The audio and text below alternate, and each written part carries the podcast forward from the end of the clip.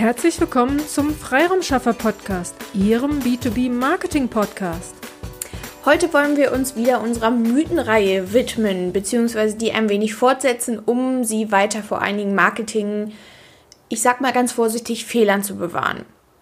Ich versuche mich wieder zu erinnern, wo wir stehen geblieben sind. Ich glaube, wir waren bei sieben Mythen bisher, dann machen wir doch einfach mal mit Nummer 8 weiter. Mythos Nummer 8. Zu häufig ein Newsletter versenden geht den Lesern auf die Nerven. Könnte man ja eigentlich tatsächlich meinen. Doch ich war so fleißig, habe ein bisschen recherchiert und habe ein paar Statistiken gefunden, die das tatsächlich getestet haben und das Gegenteil belegt haben. Sie haben getestet, wie sich die Öffnungsrate verhält, zum Beispiel wenn man vier Mails pro Monat versendet im Vergleich zu nur einer im Monat. Und tatsächlich hat das Ganze ergeben, ergeben, dass die höhere Frequenz des Mailversands auch zu mehr Öffnungen geführt hat. Macht ja im Großen und Ganzen auch eigentlich Sinn, denn wenn man jetzt zu selten Mails verschickt, fehlt ja jeglicher Bezug zu dem Versender der Mail. Man bringt nichts mit dem in Erinnerung und hat auch nicht das Gefühl, als würde man was verpassen und hat das Abonnement dann schneller beendet, als uns vielleicht lieb ist. Allerdings sollte man auch hier wieder keinen pauschalen Wert beziehungsweise für die Frequenz keinen pauschalen Wert nutzen, sondern es für sich einfach austesten. Was mag Ihre Zielgruppe? Wie oft möchte Ihre Zielgruppe Newsletter erhalten?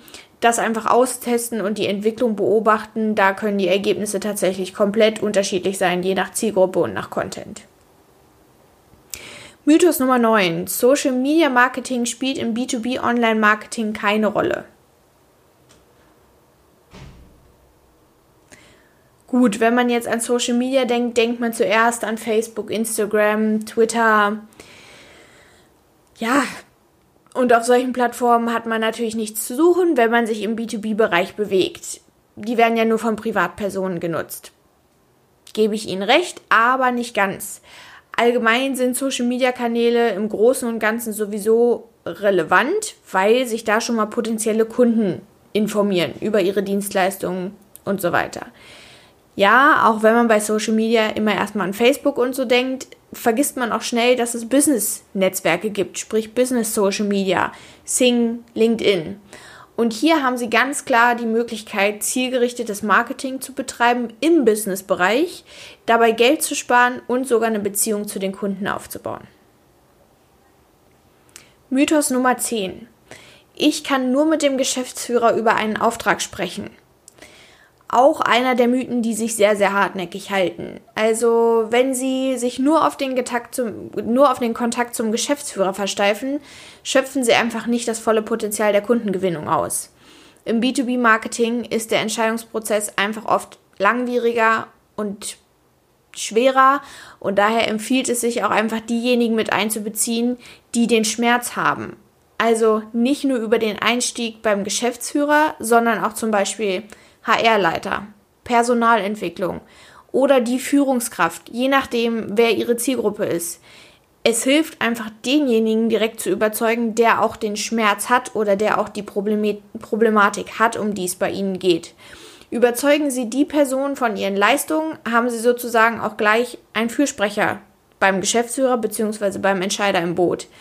Somit ist Ihr Training, Ihre, Ihr Coaching auch von mehr Erfolg gekrönt, wenn Sie diejenigen im Boot haben oder diejenigen Unterstützer dabei haben, die es auch direkt betrifft und nicht, dass ein Entscheider von oben jetzt diese Dienstleistung anordnet, sondern sie wird gebraucht, das Problem ist da und Sie haben gleich die richtigen Ansprechpartner für sich dabei. Mythos Nummer 11. Ganz klar einer meiner Favoriten. Ich generiere neue Aufträge durch Kaltakquise.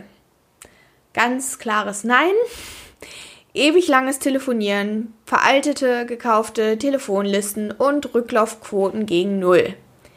Ich möchte jetzt nicht die Telefonie an sich verteufeln und ähm, auch nicht ausschließen. Also streichen Sie bitte jetzt nicht Telefonate aus Ihrem Repertoire, aber streichen Sie bitte oder lassen Sie Kaltakquise aus Ihrem Repertoire raus. Heutzutage recherchieren die potenziellen Kunden einfach lieber online, da meist einfach gar keine Zeit für ein spontanes Telefonat ist und sie sich auch einfach schon gerne vorab entsprechend informieren möchten, wenn einfach ein Bedarf auch da ist. Habe ich aber auch in dem vorherigen Podcast schon einmal angesprochen, deswegen will ich da jetzt gar nicht nochmal tiefer drauf eingehen. Wie sie ohne Kaltakquise an Kunden kommen, haben wir ja auch schon in dem einen oder anderen Podcast oder auch Online-Seminar angesprochen. Also nehmen Sie doch gerne den angenehmeren Weg und nicht den Weg der Kaltakquise. Das war es jetzt auch erstmal mit unserer Mythenreihe bis mir das nächste Mal wieder Mythen zu Ohren kommen und ich meine, ich muss wieder dringend äh, Aufklärungsarbeit leisten. Bleiben wir auf jeden Fall für Sie dran und jetzt wünsche ich Ihnen erst einmal alles, alles Liebe und alles, alles Gute. Ihre Vanessa von Hartlieb. Vielen Dank, dass Sie heute mit dabei waren. Wenn Ihnen diese Episode gefallen hat, dann freuen wir uns über eine Bewertung bei iTunes.